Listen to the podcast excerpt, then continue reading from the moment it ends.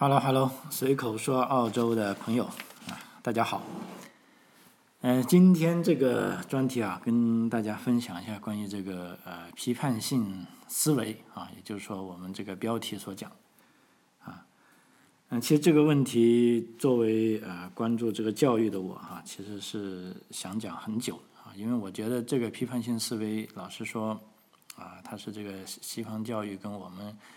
中国教育一个很不同的地方，啊，嗯，包括出来的这个留学生啊，我讲的是大学生，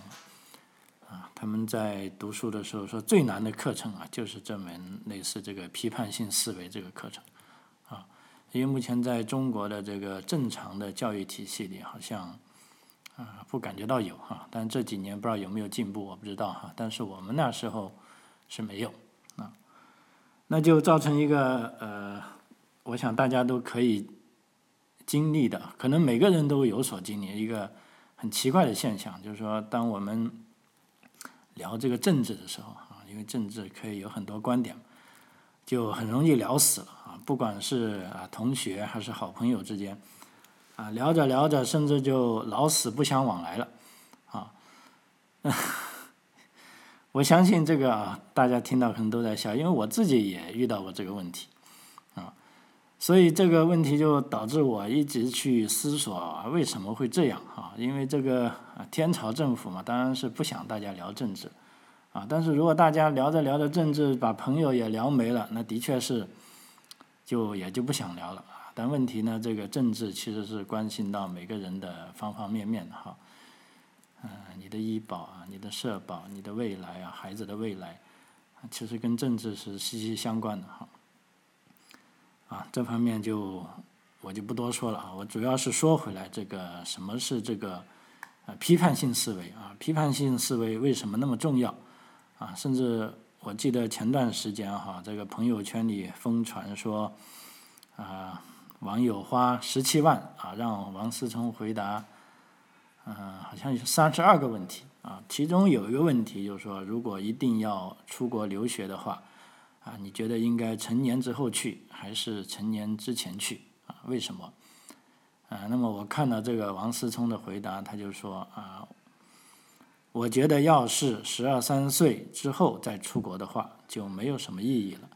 啊，特别是成年之后出国，这个是没有意义的。啊，为什么呢？因为思想已经固化了，啊，被中国的应试教育在思维上给压缩成这么一个状态了。要出国，一定要是在成人之前啊！出国不是学英语，不是学知识，是开发自己的思维模式啊，开发一个自主判断能力啊。嗯，老实说，我看到他的回答，我为之感到有点震撼哈，因为我也是做留学的，我我也啊一直以来非常鼓励啊，只要孩子的自制能力。这个自我生活能力到达了一定的程度啊，就应该让他出来看看啊。当然，另一个这个家庭的经济条件啊也要许可啊。嗯，的确是如他所说啊，就是说孩子出来之后，真的不仅仅是学英语，不仅仅学知识，更重要的是开发自己的思维模式啊。因为我的这个老大现在在这里上高中啊，这个。老二现在在这学小学啊，经常我跟他们啊讨论这个问题，我都觉得他们所学的东西啊，跟我在以前在中国受到的这个教育啊，是一个截然不同的哈。我相信大部分家长很可能认为这个啊，中国的教育跟目前西方教育一个很大的不同，就觉得啊，咱们中国就是死记硬背，但是呢，这个基础知识非常扎实。嗯，但事实并不是这样的哈，就是说，老实说，嗯，更重要的，正如王思聪所说的是一个思维模式啊。所谓教育嘛，就是说要让孩子本身的啊，他这种与生所在的，你说是遗传也好，或者天生的，让他们把自己的能力给充分发挥出来，而不是挤压在同一个模具里啊，去变成。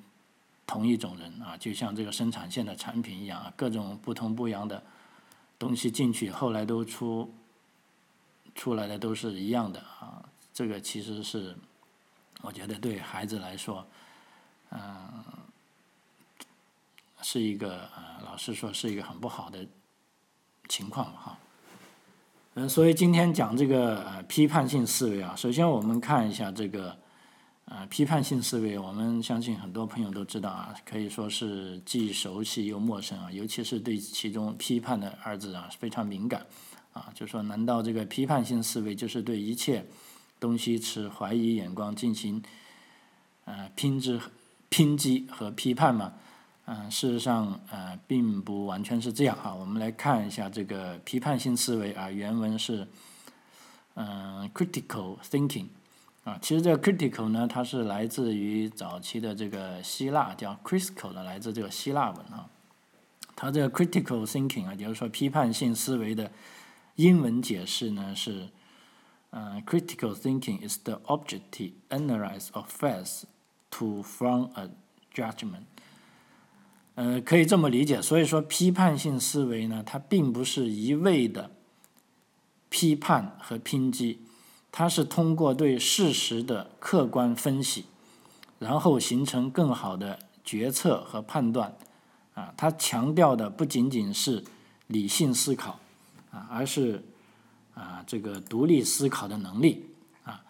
啊，这边大家就非常重视，呃，非常重要了，是一个啊独立思考的能力。就我简单的归纳了一下啊，有一些原则就是对批判性思维及其误区做了很好的这个概括啊，大家可以对应一下啊。首先啊，批判性思维它是怀疑，但它并不是说要否定一切啊。第二，这个批判性思维要求的是开放，但并不摇摆不定啊。第三，它批判性思维要求的是要分析这个事实。但并不要求吹毛求疵，啊，啊，第四，批判性思维要求的是决断，但并不代表着顽固不化，啊，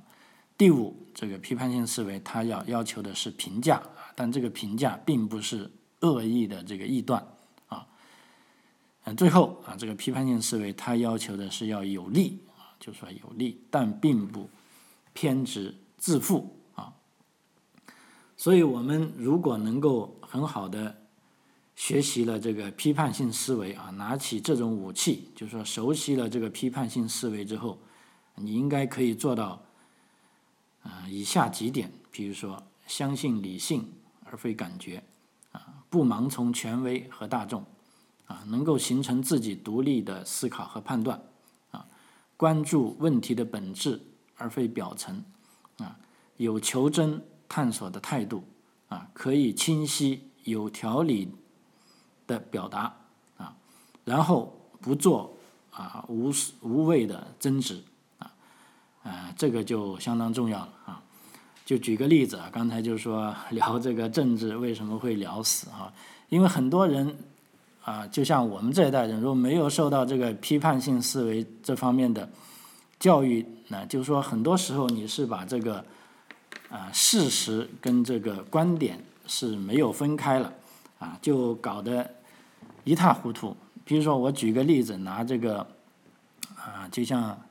中华人民共和国建国七十周年这个阅兵仪式哈。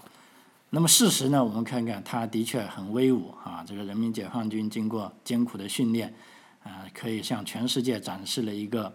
啊威武之势啊，雄壮之势。那这就是事实。那第二个事实呢？他也许是花了很多钱，啊，这个可想而知，这应该就是事实啊，因为他们花了很多精力。但是如果两个人争论的哈，一个人就说哦，他们是很威武，是很雄壮，但这个是事实。那另一个马上就反驳他啊，你知道这个啊花了我们纳税人多少钱吗？他这样值得吗？啊，结果这时候呢，大家辩论起来呢，就不是在辩论。这个事实的本身了，而且是对攻击对方的观点了。譬如说，很雄壮威武，就说我为此感到自豪啊，这就是观点啊。但是他这个表现出来的雄壮跟威武呢，就事实。所以在辩论的时候呢，我们一定要通过这个啊，对这个事实进行是区分跟辩论，而不是说随便说人家观点啊。因为观点这个东西，老实说是没有对错之分啊。尤其是咱们中国有句古话叫做。士为知己者死啊！如果你随便说我的观点不对那我会很恼火，很恼火的呀，啊，所以这方面有时候为什么就是说，呃，一一谈这个政治，就把这个呃友谊给 聊死了，就所有的东西都谈不下去了，因为这时候就是因为其实我觉得一个很大的这个。呃，缺陷就是我们这一代人受到的教育是没有进行这个批判性思维的教育啊，所以这方面呢，导致我们缺乏这方面的呃技能也好啊，这个结果我们辩论起来呢，尤其是啊做一些就是说啊成年人之间观点的辩论呢，就会老死不相往来了。这点也是我是从我女儿那学来，因为我女儿现在是南澳洲这个 debating 队伍，是这个辩论队的啊啊，经常我去接送她的时候呢，都听她跟我讲一些，啊，他们是啊怎么样去讨论一个事实，怎么样去表达出自己的观点，然后最终呢，大家得到了啊怎么样的进步啊？我觉得这一点是，所以说我为什么战场那么多人出来留学啊？这一点是我想。呃，它已经是这个教育的本质问题了，啊，是这个，呃，如果说中国的教育就代表着东方教育，如果说就跟咱们这个啊澳洲的教育很多不同的地方啊。另一点呢，我在这边也想跟大家分享，就是说这个培养这个批判性思维这个起点呢，这边的学校是怎么样教的啊？因为我们家的。老二正好现在他是小学一年级啊，那事实上呢，这个所谓这个批判性思维呢是从小就开始的，只不过他是刷墙式的，不过一年级就会简单一点，然后二年级又会重复，三年级都会重复，就是说每一个年级老师都会去教这些孩子啊怎么样思维，怎么样去判断啊，但是它的难度呢会啊一个啊比一个难啊，所以我是非常。啊，非常这个赞成这种啊教育方法的哈，所以可见一个啊这个批判性思维对一个人的重要程度啊。但是反观目前啊，或者我那个时候的中国教育呢，是并没有培养过这种态度啊啊，老师在课堂关心的是你是否掌握了知识的内容啊，却从来不告诉你知识背后的故事啊。我们再举个例子，比如说。啊，所有学生都知道啊，这个日心说这个知识，也就哥白尼的日心说啊。但是大家有没有再去想过，这个日心说的背后，它的这个社会环境和历史故事啊？比如说，我举几个问题，大家有没有思考到？比如说，为什么哥白尼去世的时候才将《天体运行论》出版？啊，为什么宣传这个《天体运行论》的布鲁诺？会被活活烧死，啊，那么为什么教皇要镇压这个日心说，啊？所以我是感觉这个直觉背后知识背后的故事远远比知识本身更有趣，啊，而且只有当了解了当时的社会环境和历史故事，才能进行批判性思维的思考，啊，其实我刚才提的这个问题呢，就是我女儿，呃，上个。学期的一个考试，啊，他考试是这样的，他并不是说我想象的考试，比如说日心说是什么，是谁提出来的，是哪个年代提出来的，啊，他是这样考的啊，他说你是如何看待哥白尼提出日心说的啊方式啊？如果你的老师犯了一个错误，你会如何告诉他？其实这就纯粹的是考察对比分析问题的能力了啊，它不是单纯的考察一个对啊知识的记忆啊，所以啊这方面啊我是非常赞成啊，这就是他们中学就可以说到达这种程度了。那么小学的时候，他们究竟怎么来哎讲这个呃？批判性思维呢？其实小学教育是培养批判性思维的起点啊。他们小学呢，主要是从这个呃 facts and opinions，也就是说从事实和观点方面来进行区分。因为事实上，这个也是呃批判性教育的一个起点啊，譬如说给小孩一句话啊，一段文字啊，甚至一篇文章，让他们区分哪些是事实，哪哪些是观点啊。譬如说我们讲一句话啊，冰淇淋很好吃啊，这通常是一个观点，因为也有的小孩他不喜欢吃冰淇淋，他就觉得冰淇淋不好吃啊。但另外一边。啊，如果说事实来说啊，冰淇淋通常是用牛奶制品做的啊，那么这就是一个事实啊。所以在这个澳洲的教育体系里呢，那么孩子不仅从小学，甚至从幼儿园开始啊，就从这些超级简单的例子里去学会分辨啊，什么是事实程序啊，什么是观点程序啊。因为众所周知啊，这个事实就是能被证明的。是真还是假的一段程序啊？例如，我们说一个事实：企鹅走路啊，摇摇摆摆啊，这就是个事实啊。然后观点呢，譬如说，我们表达一种信念、感觉、看法的程序啊，无需证明。譬如说，我觉得薄荷巧克力冰淇淋最好吃啊。同样，我们来再讲个事实，就是说，再回到这个阅兵啊，这个中国人民解放军的这个武器。很先进啊，那么就这就是一个事实啊。那么另一方面啊，啊，中国人民解放军有能力保卫祖国的领土啊，那么这就是一个观点啊。所以帮这个小朋友学会区分这个事实跟观点呢，是培养批判性思维的起点啊。为什么要区分呢？啊，因为我们知道在很多时候。观点和事实是很容易被混淆的，啊，所以澳洲学校在教学生阅读理解和论文写作的时候呢，是特别要求学生要能清楚的区分文章中哪些是观点，哪些是事实，啊，那在这倒过来，在我们的这个教育文化里啊，事实上是经常把发生的观点和事实搅在一起，啊，很多时候大家争论的其实是观点。而不是事实，啊，观点呢是很难争论出谁对谁错的，而事实呢是很多时候是可能去证明真假，啊，所以为什么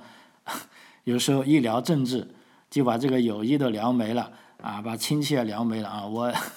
有一个家长群啊，就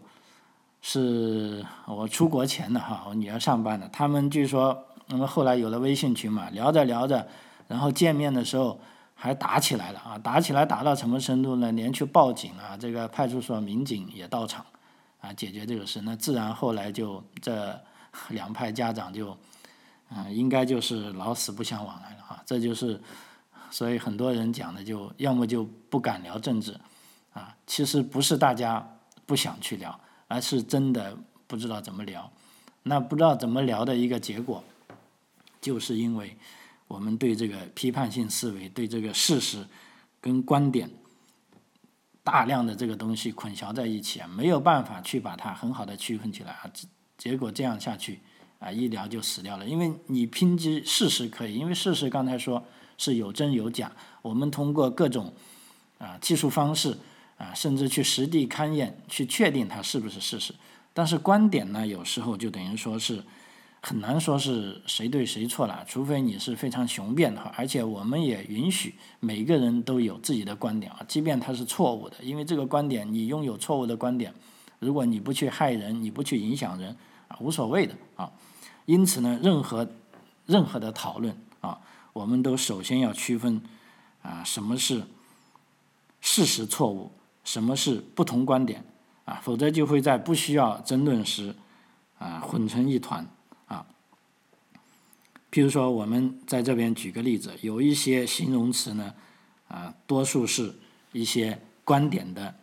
啊，这个就是表达你的观点呢。比如说，我很希望啊，我想啊，我的观点呢，我认为啊，这就是一个观点性的程序啊。但是另一个呢，譬如说一些数字、统计、科学、历史啊，这些呢概念呢，往往和事实呢是有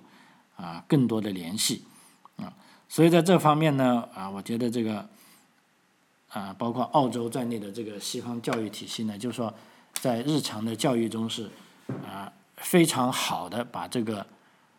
观点跟事实分开啊。那么只有把观点跟事实分开了啊，我们才能作为做下一步进行这个有效的争论啊。否则呢，就我刚才讲的，争论起来就把这个 就要去报警了啊。这个这个非常非常可怕，最后闹得大家都不敢谈政治了啊。那事实上，政治恰好是每个人生活都啊不能离开的，那这么就导致这个悲剧了啊。所以说呢，啊不善于区区分这个事实陈述和观点陈述啊，这就是很多时候口水战啊吵起来的一个原因。啊而区分这两者的能力呢，那么恰恰就是批判性思维的基本功之一啊。所以我这边也再跟大家讲一下，为啥要区分这个观点程序和这个事实程序啊？为什么我只讲观点程序和事实程序呢？呃，不讲观点和程序呢？因为我们知道，因为有有些事实，如果你以不同的方式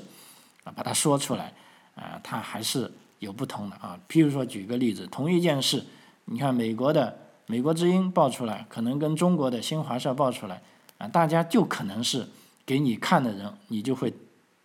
导致不同的观点。即便大家讲的都是事实，但讲的事实的方式不同，啊，也会影响一个人对事物的判断。所以为了更加科学性，我就干脆把它叫做观点程序跟事实程序啊。因为这个批判性思维的其中一个要点是呢，就是说你要对外来的信息啊不能照单全收，而要经过自己的独立思考，而且也要经过一定的质疑啊。但是呢，这个质疑的方式却会因对象而异啊。不同的信息你必须采取不同的质疑方式，甚至有些信息，譬如说某些这个呃观点程序，你是无需质疑的啊。为什么呢？我们后来。我们在下面会讲一下啊，但是如果连观点和事实都经常混淆呢，那如何能够进行正确的质疑呢？就没办法了啊。那所谓什么是事实程序呢？我们讲一下，就啊，顾名思义啊，事实程序就是把客观事实说出来啊。比如说，二零幺九年十月一日是中华人民共和国成立七十周年，这就是一个事实程序啊。那么什么才算事实呢？啊，关键是看它是不是具有客观性啊。我们讲的客观性，我相信大家都知道哈。不具有客观性的东西不算事实啊。那么再接下来，这个事实程序有哪些特征啊？比如说，第一个特征是没有对错，没有好坏啊。因为事实程序就是把事实说出来，就事实本身。因为事实本身它不存在所谓对与错、好和坏，所以你去评价某个事实程序的对错是没有意义的啊，会显得很荒诞啊。那么，虽然对事实程序没有对错和真假的概念，但是它是有这个呃真或者假的概念啊，这个应该好理解，因为符合事实的就是真，不符合事实的反正就是假啊。所以这里也要提醒咱们一些听友注意哈，尤其是啊像我这样的理工理工科的同学啊，因为很多人是非常喜欢用这个非真即假、非黑即白的眼光看问题啊。那么这在某些理工科领域呢，或许可以这么干，比如说计算机的二进制，要么零，要么就一，没有其他可以选择啊。但是在社会学领域，那最好就不要这样了。啊，因为社会学领域有很多问题会涉及到啊灰色地带，那么这些东西呢是没有办法用非黑即白的方式进行判定的啊。这其实政治也是社会学领域，为什么我们那么多人谈到政治就要啊就要撕逼呢？其实我觉得是有这方面的问题啊。那么事实呢，它是有可验证性的啊，这里的可验证性既包括可以证实。包括也可以证伪啊，证实就说明它真真的，证伪就是假的啊。有些事实属于容易验证的，而且不容易引发分歧，那么针对这些事实的程序就很容易可以判断真假啊。又比如举个例子，二零零八年奥运会在北京举行，这就是一个真的，因为它已经举办过了，而且有音像、有录影啊，有各种历史材料证明它啊啊，这个事实呢也可以是可验证的啊，譬如说某人声称自己有多少资产，这个程序虽然不是很显然，但是如果一定要去核实，要花点力气还是可验证的啊。那么某些事实呢是不可验证的，譬如说在现有的科技水平上是没有办法验证，譬如说发生在很久以前的历史事件的一些细节。啊各种历各种这个资料已经销毁了，没了啊。比如说这个呃外星人啊到访，那是不是事实呢？那这些都是不可验证的啊，这也是事实。那么接下来呢，就说哪些事实程序呢是值得争论的啊？我们刚才提到是三个类型，第一类通常不需要争论啊啊，第三类即便争论也不会有结果，因为没有证据。啊，所以今后如果你要跟别人争执就某个事实程序的真假啊，先看看是不是属于第二类，啊，所谓第二类呢，就是说可验证但不是很显然的，比如说他的资产是多少，啊，如果不是第二类，那还是省省吧，啊，即使是第二类的事实程序，也要看是否值得争论，啊，只有性价比足够高的论题，啊，才得才值得你花时间对这个事实进行去争论，啊，才值。呃，然后下一步呢，就关于这个事实程序的可信度啊，比如说要判断某个事实程序是否可信呢，啊，办法之一就是你亲自去验证但是这么干呢，可能不太现实，因为比较费时费力，而且有的事实程序呢，你是不可能亲自去验证的啊，譬如说对某些历史事件的程序啊，所以这时候呢，当你无法亲自验证的时候呢，你就得换一个方法。啊，对这个分析事实程序的依据，由此来评价其可信度高不高？那么这个依据的分类呢，大致可以分为两类啊。第一个呢是所谓第一手资料，就是说这个事实程序是通过程序者的感官直接获得的信息，比如说亲眼所见啊、亲耳所闻，这就第一手资料。然后呢，第 N 手资料，所谓第 N 手资料，就是说这个事实程序。是从其他途径得到的信息，然后再转序的啊。如果被转序的对象是第一手资料，那么这个程序就是第二手资料啊，以此类推。那然后我就讲一下这两种依据的可信度程度、可信度的问题啊。第一手资料可信度啊，我们中国有句老话就叫“耳听为虚，眼见为实”啊。很多人受到这句话的。其实是误导啊，以为第一手资料就是可信的啊，其实未必啊。为什么呢？因为这里有个认知的偏差问题啊。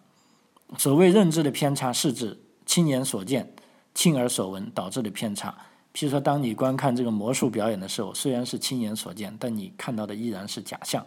因为魔术师可以通过种种方法来诱使你产生认知偏差啊。关于认知偏差种类和成因呢，其实这是一个很大的话题，啊，限于这个时间关系，啊，我就呃不在这展开了，啊，嗯，但是呢，大家有兴趣可以去查一下一个选择性的失察和这个首映效应导致的这个认知偏差，啊，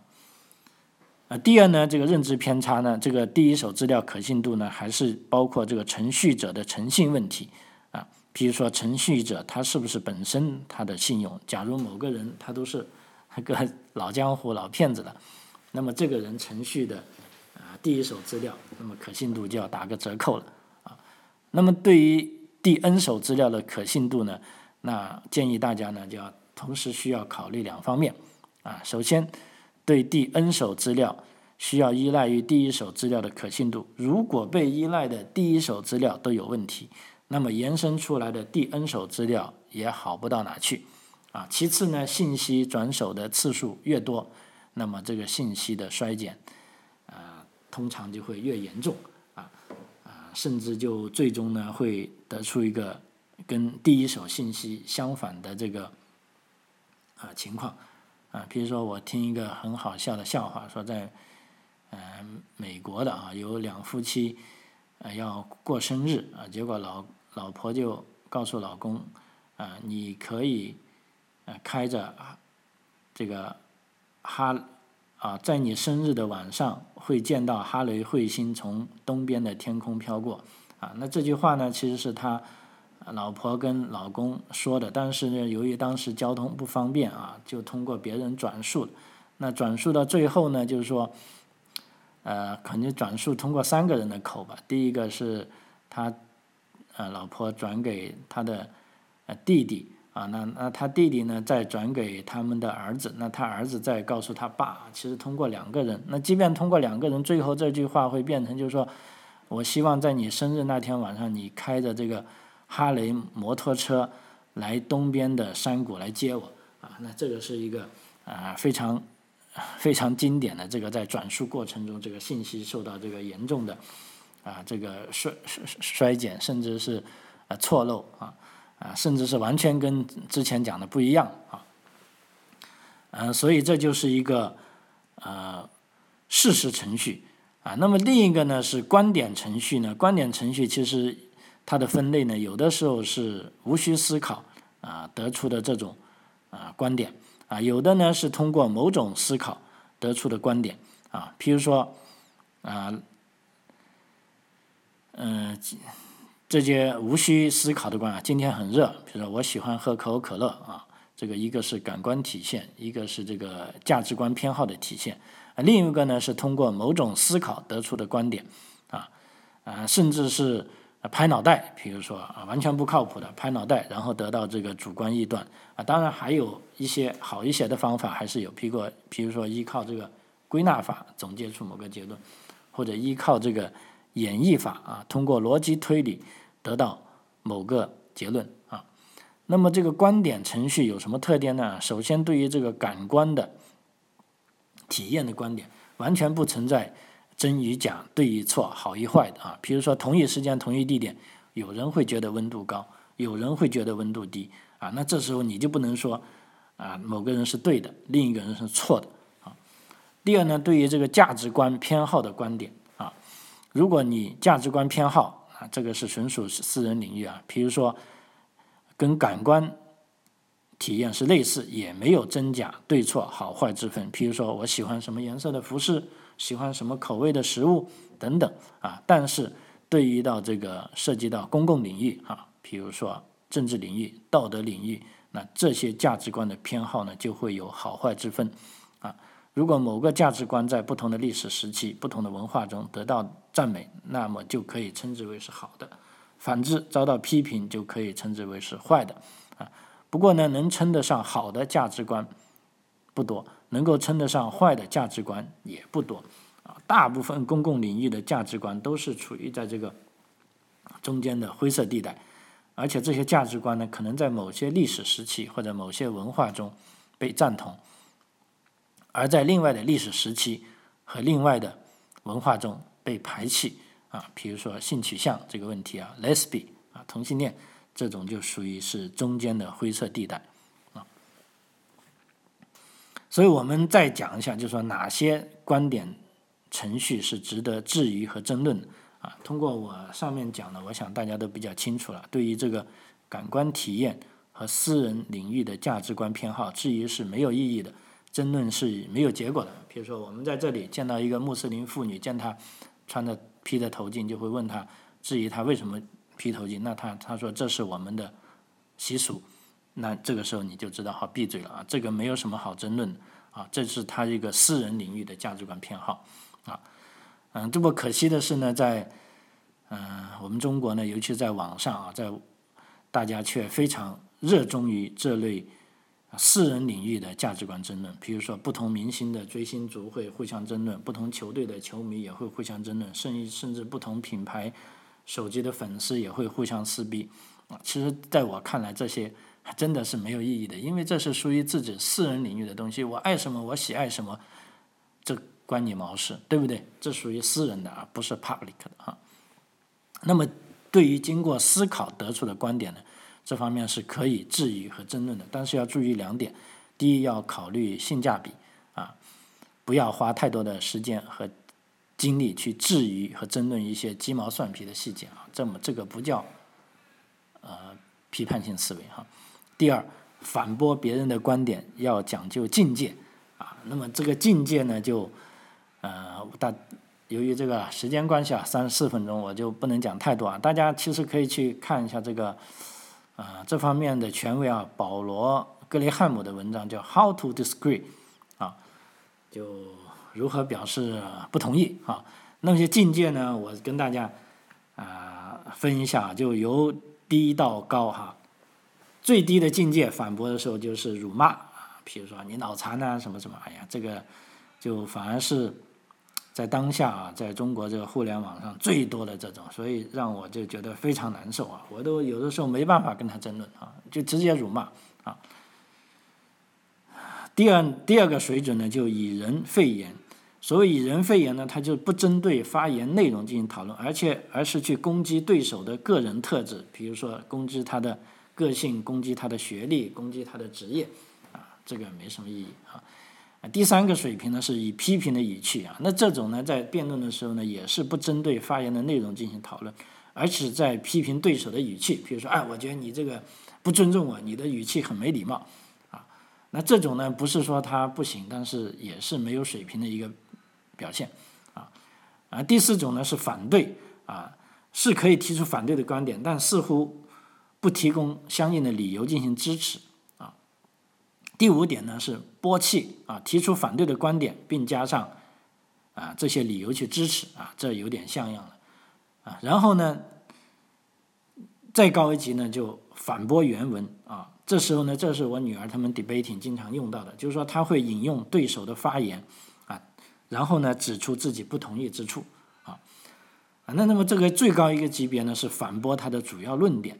这个是在澳大利亚的议会也经常，尤其是成年人的辩论中是看得见的。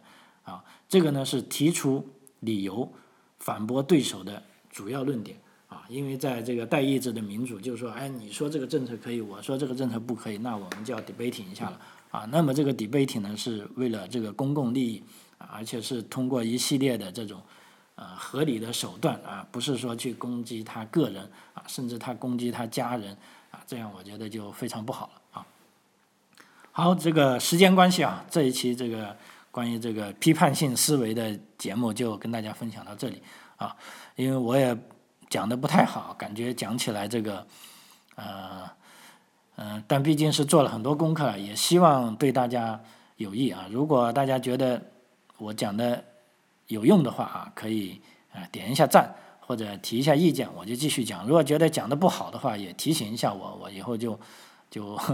要么就再做多些准备，要么就啊少讲一下这方面内容哈。好，张口澳洲啊，非常感谢您的收听，我们下期再见，谢谢。